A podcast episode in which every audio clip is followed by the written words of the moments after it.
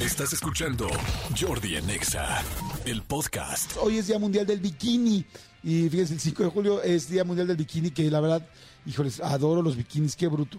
Este, y no es que yo me los ponga en mis fines de semana de donde nadie me ve, sino que eh, verdaderamente me encanta. Es una prenda que sacó mucho, fue muy polémica, muy, muy polémica, porque imagínense que el bikini, el día que se lanzó fue el, eh, eh, un 5 de julio como hoy, pero en 1946. Imagínense ahí como que todo era impúdico, todo era así como que cuidarte mucho. Es como que si tú veías a una persona con poca ropa, era porque le estabas viendo en un cabaret. Así de sencillo, ¿no? Era como pues una stripper o una persona que normalmente vendía sexo. Entonces cuando inventaron el bikini fue un ultra rollo.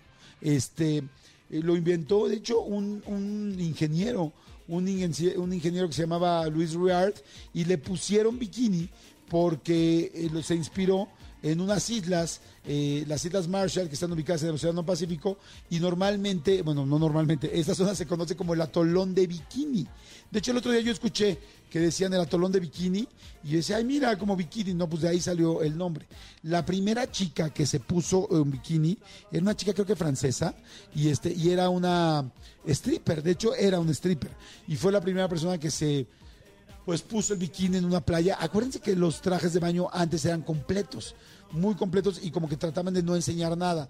Y a mí se me hace precioso que el cuerpo humano se me hace fantástico y siento que todo el mundo y cada quien lo puede enseñar como quiera, siempre y cuando, pues bueno, si es en un lugar público, tenga una cierta eh, lógica. Por eso hay playas nudistas, donde también si quieres enseñar tu cuerpo puedes hacerlo.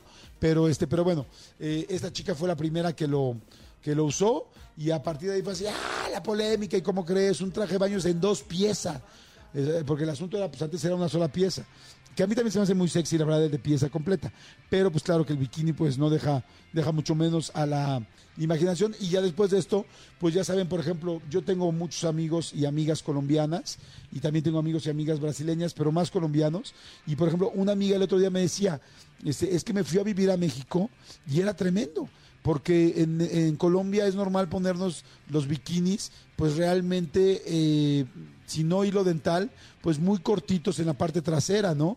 Y es normal, o sea, es como que el cuerpo se festeja más y se, se, se entiende más que uno puede ponerse el bikini como quiera.